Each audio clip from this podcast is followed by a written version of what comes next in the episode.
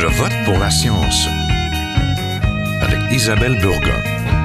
Bonjour à vous, j'espère que vous allez bien. Du progrès technologique naissent des technologies qui accompagnent et simplifient nos vies. Presque personne ne saurait se passer de son téléphone cellulaire, véritable petit ordinateur miniaturisé de nos poches. Il nous relie les uns aux autres, nous informe, nous distrait et même dévore tout notre temps libre si nous ne faisons pas attention.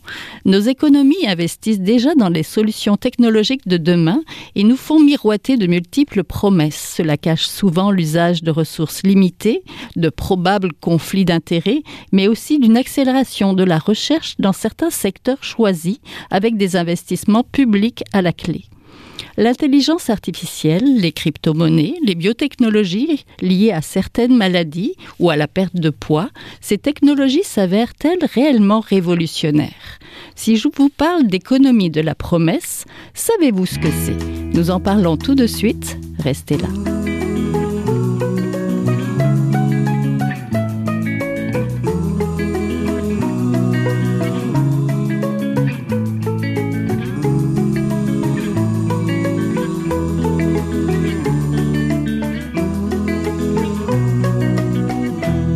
Je vote pour la science aujourd'hui, nous voulons parler d'économie de la promesse ou des promesses technoscientifiques, ce que nous investissons, ce que nous finançons pour soutenir euh, les technologies prometteuses pour un avenir plus radieux. Nous allons donc parler d'intelligence artificielle, de crypto-monnaie ou encore de voitures autonomes avec Guillaume Dandurand, chercheur postdoctoral à l'Institut national de la recherche scientifique et co-auteur d'un livre qui nous inspire l'émission d'aujourd'hui, intitulé justement Attentes et promesses technoscientifiques, publié aux presses de l'Université de Montréal, au PUM. Bonjour. Bonjour. Donc, euh, vous êtes aussi membre au Centre universitaire de la recherche sur les sciences et de la technologie, je pense. Oui. Donc, il y a une dizaine d'années ou deux, l'avenir était nano, car les nanotechnologies promettaient de grands changements. Aujourd'hui, je dirais au Québec, l'avenir s'appuie sur l'intelligence artificielle pour modeler ce que demain sera. Mhm. Et demain, est-ce que ça ne sera pas aussi l'informatique quantique?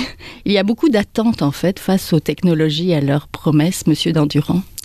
Ben oui, en fait, ça fait partie du processus scientifique de formuler des, des promesses sur ce que la recherche scientifique ou c'est la recherche technologique euh, sera capable d'accomplir dans les prochaines années. Ça fait partie du processus. Donc oui, il y a tout le temps des, des vagues là, cycliques là, par rapport au, à ce que les technologies promettent d'accomplir. Puis, euh, puis ces vagues-là, ben, elles s'estompent avec le temps, tranquillement pas vite. Oui, qu'est-ce qui fait qu'elles s'estompent, ces vagues-là?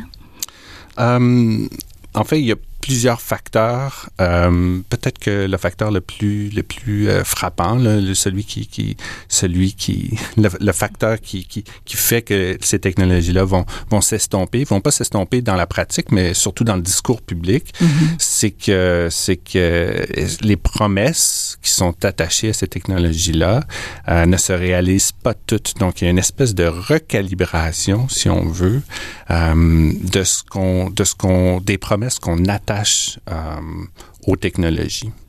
Euh, Finalement, on reconsidère au, au fil du temps que les promesses sont peut-être moins tenues ou moins prometteuses, c'est ça? Mais je ne sais pas si c'est une reconsidération. Ça se peut que ce soit une reconsidération dans certains cas. Peut-être aussi que les promesses qui ont été au départ attachées là, ou jointes à ces technologies-là, on s'est rendu compte que ces promesses-là étaient... Euh, ben, j'ai farfelu en tête. Là. Je ne sais pas si elles sont farfelues, mais peut-être naïves un petit peu.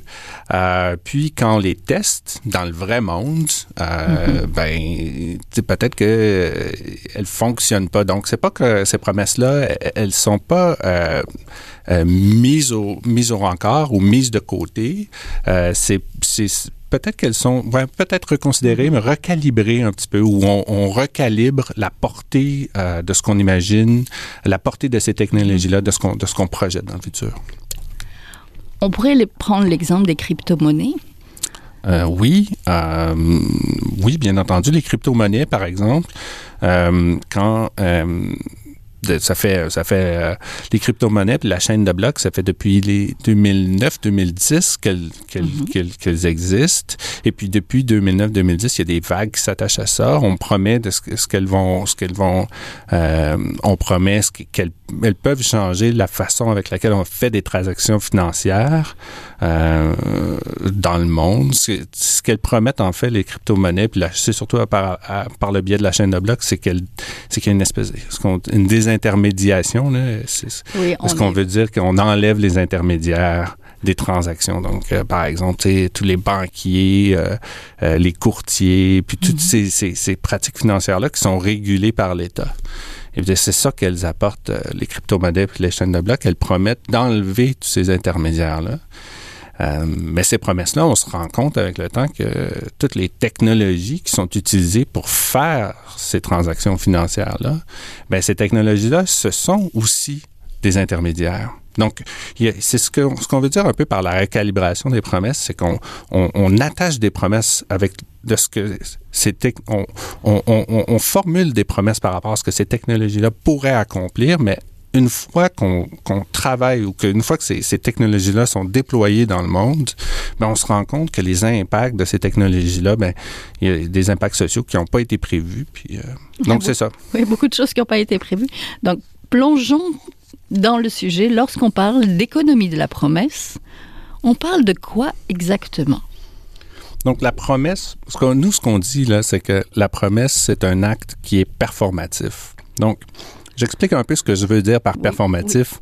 Euh, l'exemple classique de la performativité, c'est euh, quand il y a un curé, par exemple, qui déclare euh, euh, que vous êtes, euh, je, me souviens Unis par les liens du mariage? oui, non, c'est ça, c'est exactement. Donc, donc cette formule-là n'est pas juste descriptive, c'est qu'elle a un impact mm-hmm. sur la société, sur ces personnes-là, mais aussi sur la famille qui les entoure, sur euh, les, les, institutions sociales qui entourent le mariage. Donc, c'est quelque chose qui, qui donc c'est un énoncé euh, qui, qui façonne la société d'une certaine façon. Oui. Et donc, ce que nous, on propose dans ce livre-là, euh, puisque la littérature sur l'économie de la promesse propose, c'est que euh, les promesses technologiques ou scientifiques, elles sont aussi performatives. Donc, de dire, d'énoncer des promesses sur ce qu'une technologie va éventuellement accomplir, ça façonne la société, la science et la technologie de multiples façons. C'est un petit peu ce qu'on explore dans ce mm-hmm. livre-là. Euh, euh, par exemple, puis l'exemple classique, ben l'exemple classique, ce qui, euh, ce qui, ce qui frappe le plus, c'est quand, par exemple, quand on promet que qu'une technologie X va réaliser Y, et puis si si ça, ça frappe l'imaginaire, eh bien il y a bien des chances que les gens se rassemblent autour de cette technologie-là, et puis commencent à la financer, que ce soit le privé ou le public, commencent à financer ce projet de recherche-là, parce qu'on se dit, hey, tu sais, dans le futur, cette personne-là, ce chercheur-là promet que cette technologie-là va, changer le monde, va révolutionner les industries. On amène, par exemple, une révolution 4.0, une nouvelle révolution industrielle. Quand on promet qu'il va y avoir une nouvelle révolution industrielle, eh bien, il y a plein de gens qui se disent, wow, euh, ça va changer le monde. En fait, qu'on finance euh, ces, ces, projets de recherche là euh, parce que c'est donc c'est ça c'est un petit peu c'est un petit peu ça qu'on essaie d'examiner dans ce livre là c'est qu'est-ce que qu'est-ce qu'une promesse comme ça parvient à faire, parvient à changer, euh, quel genre de dynamique sociale euh, elle, elle façonne cette promesse-là.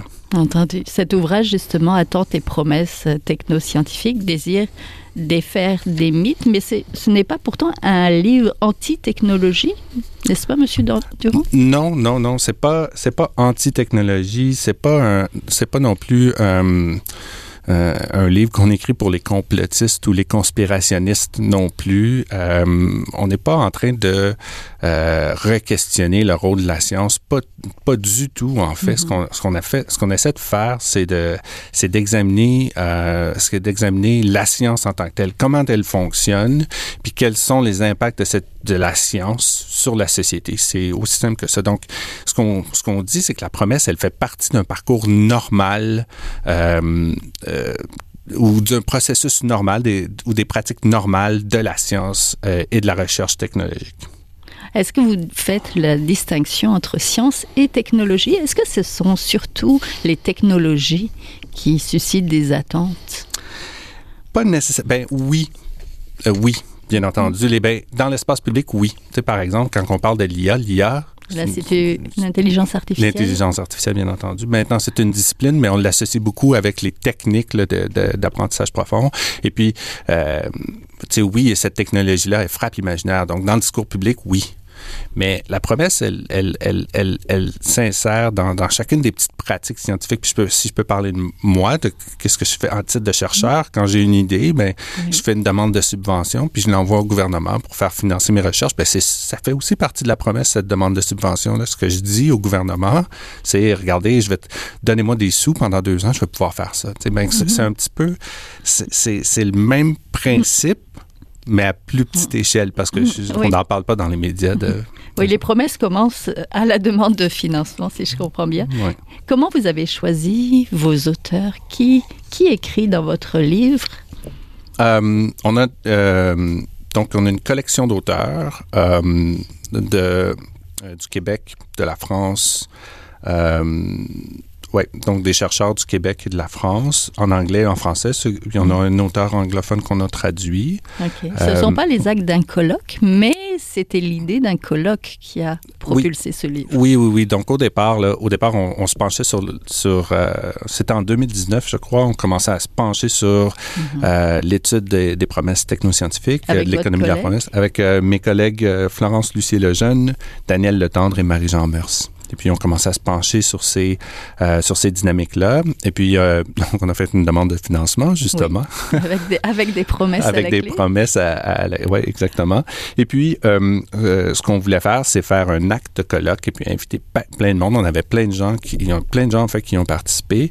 Mais comme c'était la pandémie, on a, fallu reporter, on a reporté l'événement d'une année. Et puis, pendant cette année-là, à la place de rien faire, ben, on a commencé à écrire le livre. Et puis, donc, ces actes de colloque-là, généralement, de la façon dont ça se passe, on fait les actes de colloque puis on fait le livre par la suite, mais mhm. là, on a fait l'inverse. Oui. Parlez-moi d'un auteur que peut-être euh, vous aimez plus particulièrement ou qui apporte quelque chose de rafraîchissant dans cette. Euh, euh, on va dire, économie de la promesse ou des attentes, ce regard critique que vous portez sur les technologies finalement? Il y a, ben en fait, il y a plusieurs auteurs qui sont vraiment intéressants dans le livre. Euh, il y a plusieurs chapitres. Euh, J'imagine, mais... Il y, a, Yves, Gingras et Maxime Colleret qui se penchent sur euh, l'écosystème de l'IA à Montréal, qui est assez intéressant. Puis Maxime a déjà fait... en parle en parle beaucoup dans les médias depuis, euh, depuis un an, un an et demi. Mais euh, un, un, des chapitres qui est vraiment intéressant, c'est celui de Florence Lucie Lejeune, qui se penche sur le rôle euh, des organisations de, comme, comme McKinsey, par exemple, et dans la formulation. Rappelez-nous ce qu'est ce McKinsey. Euh, ce sont des, des agences, euh, euh, ce sont des, des agences qui, qui, qui de, de, de lobbying là, oui. euh, qui euh, font ben, qui font pression qui qui qui servent de pardonne-moi l'anglicisme mais qui servent de broker entre différentes parties souvent une, une de ces parties là c'est le gouvernement et donc mm -hmm. elle elle se penche sur le rôle de ces agences là euh, dans la construction de, de l'écosystème de l'intelligence artificielle au Québec. Donc, c'est super intéressant parce que parce qu'elle l'approche de manière critique. Mm -hmm. Et puis, c'est quelque chose qui est pas beaucoup examiné dans la littérature parce que euh, ces organisations-là travaillent dans l'ombre, généralement. Mm -hmm. Oui, euh... ben justement, parlons-en un petit peu. Est-ce que les acteurs derrière ces technologies, que ce soit ces intermédiaires de lobbying-là, les chercheurs et, ou les gens qui vont financer finalement, pêchent par optimisme Qui sont-ils et est-ce qu'ils sont trop enthousiastes? Euh, ben ça fait partie de la promesse parce que si euh, c'est normal aussi parce que si vous travaillez euh, autour d'un objet euh, ou, ou, si votre si, si vous travaillez sur une sur une technologie X oui, comme la voiture autonome comme la voiture exemple. autonome par exemple mais la voiture autonome c'est particulier mais mais si vous, par exemple sur la voiture autonome ben vous voulez que ça réussisse c'est normal puis vous y mm-hmm. croyez à votre projet vous avez investi du temps vous avez investi de l'énergie donc vous voulez que euh, votre votre technologie fonctionne donc votre mm -hmm. votre objet fonctionne donc euh, pardon, pouvez-vous pouvez me répéter la question, s'il vous plaît? Qui sont ces acteurs-là? Ah, il, y qui... en a, il, y en a il y en a plein, en fait. Ces acteurs-là, ils sont, euh, nous, qu'on les hétérogènes, là, il y a plein de sortes d'acteurs qui font partie de cette économie de la promesse. On en fait partie en en parlant dans les médias les présentement. Euh, les, les chercheurs, les chercheurs en parlent, ils sont proches de leur objet, puis ils veulent, ils font la promotion de ce que ça fera dans le futur. C'est tout le temps une projection de ce que de cette technologie. Donc, les, les chercheurs en parlent, euh, les investisseurs financiers ont un intérêt justement financier au succès, et puis donc ils font partie de ça. Il y a plein d'acteurs, c'est ça qui est intéressant dans, dans ce qu'on fait, c'est qu'on fait une exploration sur les différents acteurs qui peuvent en partir. Moi, par exemple, dans mes propres recherches, on se penchait sur la promesse de l'IA dans le secteur de l'humanitaire, et puis vous seriez su- surprise de constater le nombre d'acteurs dans l'humanitaire qui, qui, sont généralement qui font pas partie de ces cercles-là, mais qui, font qui, entrent dans ce domaine-là pour mettre en œuvre. Euh, you know, c'est- De manière enthousiaste et très enthousiaste. J'entends Ouais, vous parler ouais, oui. aussi de manière. Justement, donnez, donnez-nous cet exemple-là. Euh, comment, justement, le secteur humanitaire peut s'intéresser à une technologie? On n'associerait pas euh, d'emblée l'intelligence artificielle avec le système humanitaire Expliquez-nous. Oui, oui, justement parce que, puis aussi parce que l'humanitaire, la façon dont ça fonctionne, c'est qu'ils reçoivent souvent, ils fonctionnent sur des subventions, donc ils peuvent pas retourner, se, se retourner puis dire à leur, à leur- aux organismes subventionnaires ou aux, Aux gens, oui. aux donateurs, de leur dire simplement, ouais, ben, euh, euh, on a investi tous vos argents dans, dans, dans du art, dans du, de la recherche et du développement, tu sais, donc. Mhm. Euh, mais euh, la promesse de l'IA dans ce contexte-là, c'est qu'elle elle, elle promet de rendre le travail humanitaire beaucoup plus efficace. Donc, moins de gaspillage de ressources. Et puis ça, ça, ça parle aux humanitaires. Et puis, sous l'effet de cette promesse-là, les humanitaires ont, ont- avec qui on travaillait euh, voulaient construire un, un système euh, qu'on appelle un système d'information géo- géolocalisé, une espèce de carte là, en ligne Oui. qui fonctionnait sur l'IA. Et puis l'idée, là, rapidement, là, c'est qu'un travailleur humanitaire pouvait appuyer sur un bouton sur une carte, tout, et puis qu'à la su- après avoir appuyé sur ce bouton-là, toutes les informations pertinentes à l'action humanitaire autour de cette, de- du bouton, par exemple, euh, arriveraient euh, sur l'écran. Et puis ça, c'est une promesse qui est vraiment enthousiaste Mhm. par rapport à ce que l'IA Oui. peut accomplir dans ce contexte-là. Puis ce qu'on s'est rendu compte, c'est que en, en travaillant avec les gens, c'est que c'est d'un, c'est beaucoup plus compliqué que ça. Pour pouvoir réussir à mettre en place un système comme ça, ça prend une armée de gens euh, qui étiquettent les informations a priori. Les organisations humanitaires amassent des informations depuis des années et des années, les plus, euh, mais elles ne sont pas structurées, elles ne sont pas étiquetées, ces informations-là. Donc, pour que l'IA fonctionne dans des contextes comme ça, ben, il faut que... euh, Il y a f- l'humain qui travaille derrière. Exactement, exactement. Puis ça, c'est le genre de considération, comme vous disiez tout à l'heure, c'est le genre de considération qui est qui fait pas partie des promesses euh, enthousiastes qui sont a priori formulées sur l'impact que l'IA pourrait avoir dans l'humanitaire, par exemple. Oui. On va s'éloigner un petit peu, mais pas très loin. Je voudrais que vous nous racontiez. euh, je sais que vous avez un regard euh, de sociologue. Euh, je voudrais que vous me racontiez un petit peu le voyage que vous avez fait en Inde à propos de la sécurité alimentaire et combien la technologie peut aider ou nuire finalement à ça.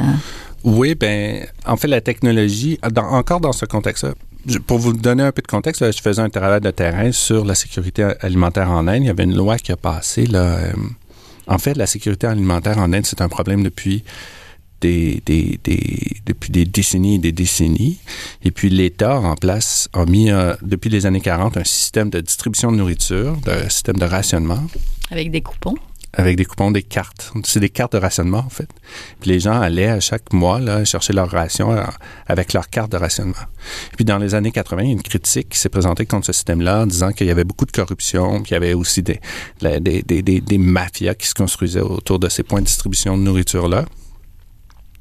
Et puis, l'É- et puis donc, euh, l'État, dans les années, euh, en 2013, a passé une loi pour, d'une part, sécuriser euh, l'accès à la nourriture euh, euh, pour les populations les plus pauvres, ce, que- ce qui, est, ce qui est bien. tu sais.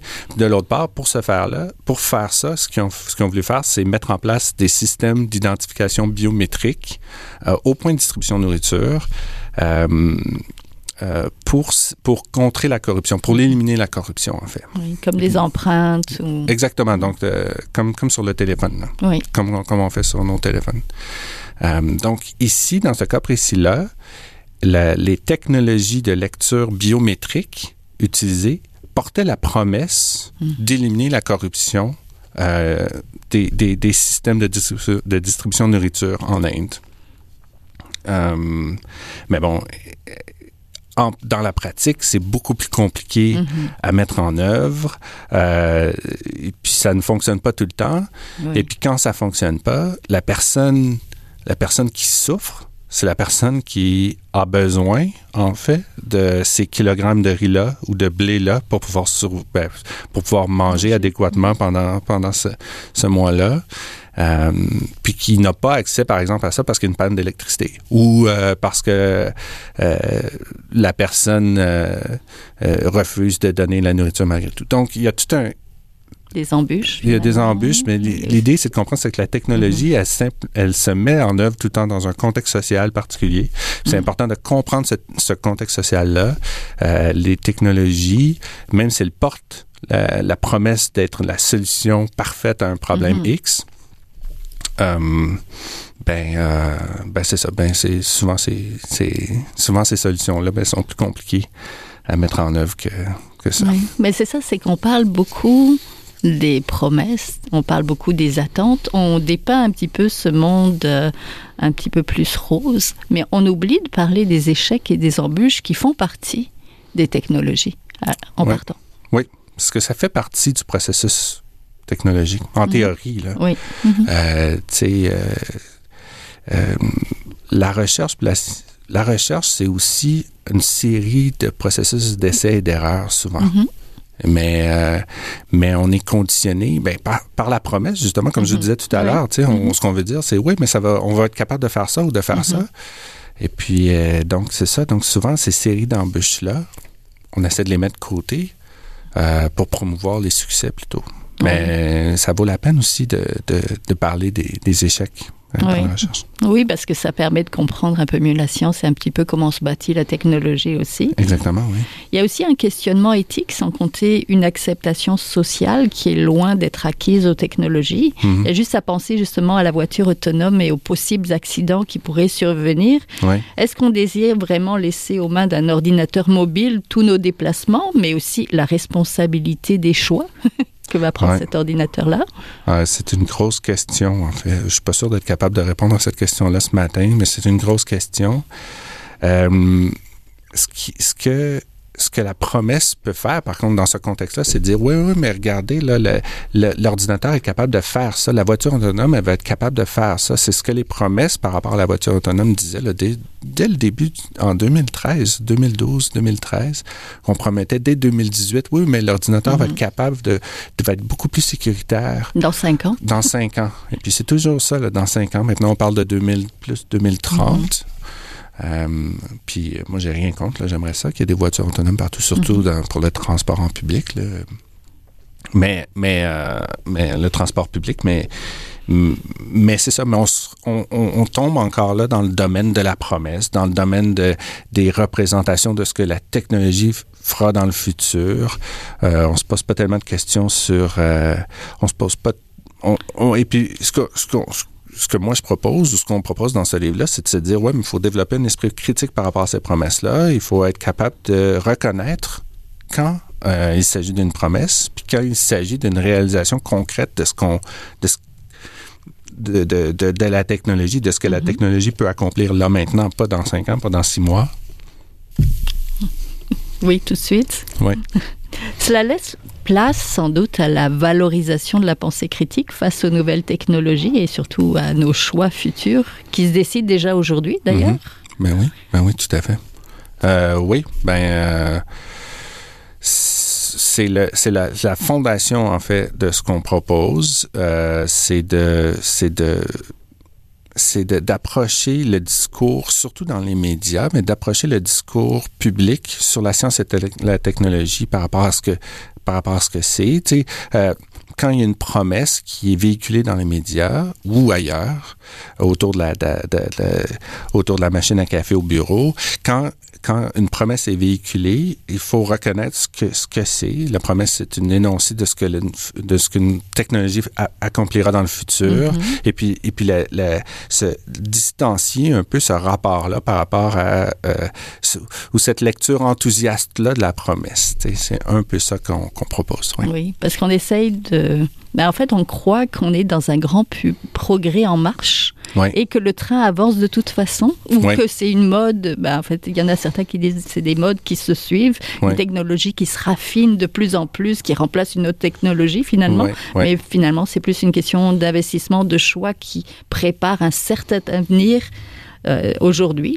Donc, j'ai lu dans votre livre Le futur qui colonise le présent. Oui. Ben, c'est un petit peu ce qu'on c'est un petit peu c'est la définition même de la promesse. Je voulais pas je trouvais ça un, je voulais pas vous euh, vous euh, euh, je vais pas euh, arriver avec mes, mes euh, trop révélé de, ouais. de votre ouvrage.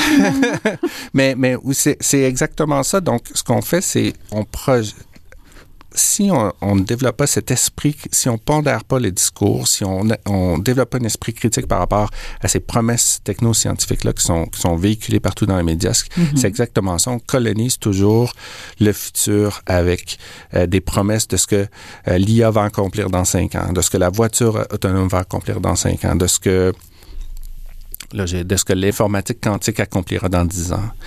Et puis, en faisant ça, on, on, on, on limite les perspectives sur ce que le futur pourrait être. On, on, on, Qui pourrait être plus large que ce, finalement ce qu'on qu prédit ou ce qu'on promet. Ben oui, euh, oui, euh, parce que les ressources en recherche, les ressources tout simplement sont limitées. On ne peut pas investir dans tout et euh, euh, en pleine mesure dans tout. Donc oui, euh, oui. Donc quand, quand une promesse est rassembleuse, et puis euh, et puis donc elle colonise c'est une façon c'est une façon très critique de le voir mais elle colonise le futur dans le sens où euh, elle, elle s'implante elle, ouais. ouais, elle dirige euh, elle oriente si on veut euh, et elle rétrécit. entendu. Ouais. Donc, vous la venez de l'entendre, on était en compagnie de Guillaume Dandurand, chercheur postdoctoral à l'Institut national de la recherche scientifique et co-directeur d'un livre qui de l'émission d'aujourd'hui. J'espère que vous allez euh, au moins le regarder chez votre libraire euh, avec curiosité. Attentes et promesses technoscientifiques publiées aux presses de l'Université de Montréal. Merci beaucoup. Merci beaucoup. Vous êtes toujours à Je vote pour la science, là où la science rencontre la politique, une émission produite par l'agence Science Presse. Vous pouvez visiter son site internet au sciencepresse.qc.ca. Voilà, c'est tout pour cette semaine. La régie d'Adiel Fortin, à la recherche cette semaine, la réalisation est au micro Isabelle Burguin. Je vote pour la science, c'est une production de l'agence Science Presse avec Radio VM. Écoutez euh, les rediffusions de l'émission à votre radio, mais également sur le site de l'agence Science Presse. Et si vous avez aimé cette émission, n'hésitez pas à la partager. Passez tous une bonne semaine, portez-vous bien. Jin est un chercheur typique